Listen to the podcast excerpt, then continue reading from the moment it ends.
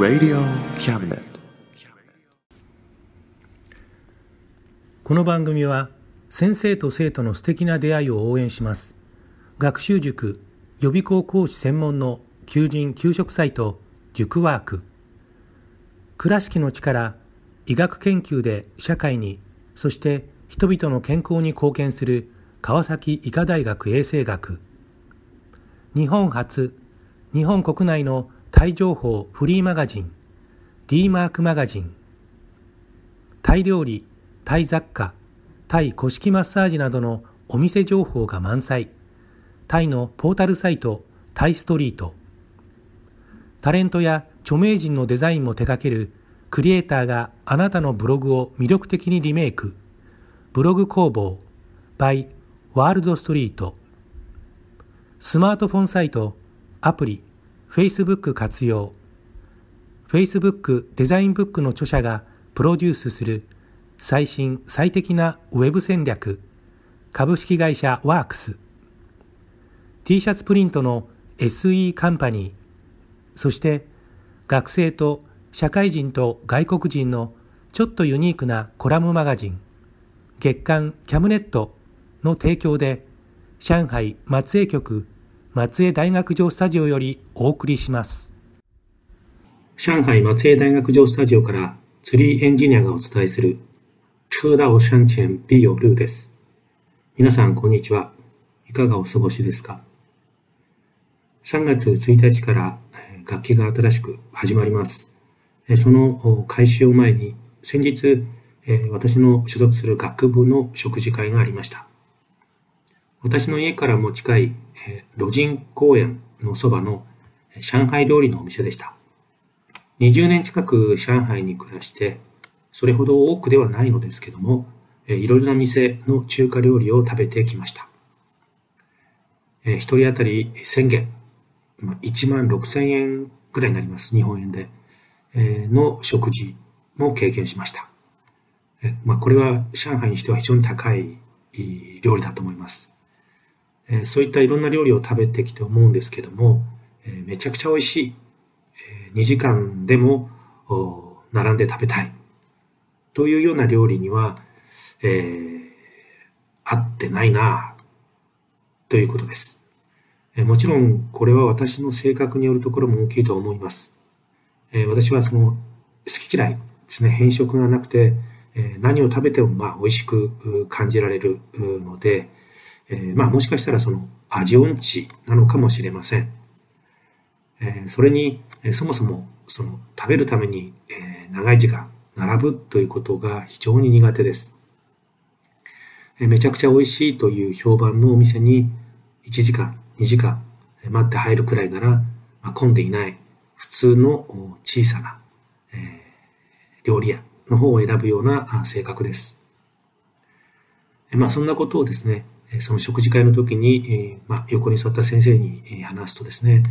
えまあ、うんうんとうなずいてくれていました。まあ、もちろんそんなことはないと言いたかったのかもしれませんけども、まあ、気を使ってくれていたのでしょう。え思えばですね、え私はその、え日本でも、例えば天屋の天丼とかですね、あとはまあ普通の喫茶店のですね、えトマトのスパゲッティを、まあ、とても美味しいというような思う、思う人ですから、まあ、高くて美味しい料理もですね、私に、まあ、食べられるのはもったいないかもしれません。その食事会のお店なんですけれども、平日の昼間でしたけれども、お客さんは結構入っていました。上海のど真ん中である人民広場の近くで発生した、コロナ感染、これも今ではですね、ほぼ収束状態で、え例えば南京道の歩行者天国、えこのコロナ感染が発生した時ですね、えたまたまあ妻と、まあ、歩行者天国のそば行ったんですけども、もほとんど人がいなかったんですね。えでも、えー先日行ってみますとですね、また歩行者天国は人が戻ってきていました。もちろんそのかつてと同じくらいのですね、え人手とは言えませんけれども、大体感覚的に見た感じでは、まあ、6割くらいでしょうか。まあ、大体ですけども、そのくらいの人が結構歩いていました。でこの間で変わった風景は何だろうかというと、えー、道行く人たちの多くがですね、マスクを着用しているということです。これ、まあ、以前は考えられなかった風景です。えー、バスとか地下鉄はもちろん、えー、着用が義務付けられていて、えー、つけていないと乗車させてもらえません。えで、しかもですね、そのそういった交通、公共交通機関だけじゃなくて、え道を行くですね、自転車とかバイク、えさらにその、まあ、歩いている人ですね、歩行者のほとんどがマスクを着用しています。これは、えまあ、ちょっとした驚きです。あの、欧米と比較すると、まあ、さらにですね、考えさせられます。というのは、まあ、たとえルールであっても、まあ、自分にとって、これは合理的ではないと思えば、まあ、押し付けられることに、まあ、生理的な拒否感を覚えるような人たちが黙ってですね、自ら進んで、まあ、言うことを聞いているんです。もちろん、まあ私もですね、まあ私はあの、まあもともとルールを守らなきゃいけないというふうに、えー、育てられてきましたし、まあ私はですね、え、外出の際は、まあ市場へのちょっとした買い物でもマスク着用で出かけています。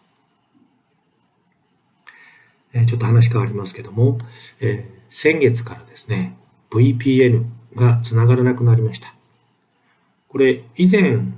も、まあ、こういったことが起こったんですけれども、以前はつながらなくなってもですね、1日2日すれば、まあ、回復したんですね。でも、今回は結局再接続できるまでに2週間かかりました。そして、あの、接続できたと思って喜んでですね、まあ、いろんな動画を見たり、ダウンロードしてたんですね。えー、そしたらまたすぐに切れてしまいました。まあ、ブロックされてしまったんですね。で、その後数日、全く使えなくなりました。もちろん理由はですね、皆さんもご存知の通り、まあ、政府による規制、ブロックだと思われます。まあ、思われますというか、まあ、それしかないとは思うんですけれども、えーまあ、この国に生活する人々は、ますます情報の鎖国状態に追い込まれつつあります。で、これ鎖国状態と今言いましたけれども、鎖国よりももっとひどい状態だと私は考えています。というのは、鎖国状態といってもですね、海外からのニュースは、えー、全く入ってこないということではないんですね。えー、こちらのニュースを見ているとわかりますけれども、毎日海外のニュースは報道されているんです。でも、それらはすべてこの国を治める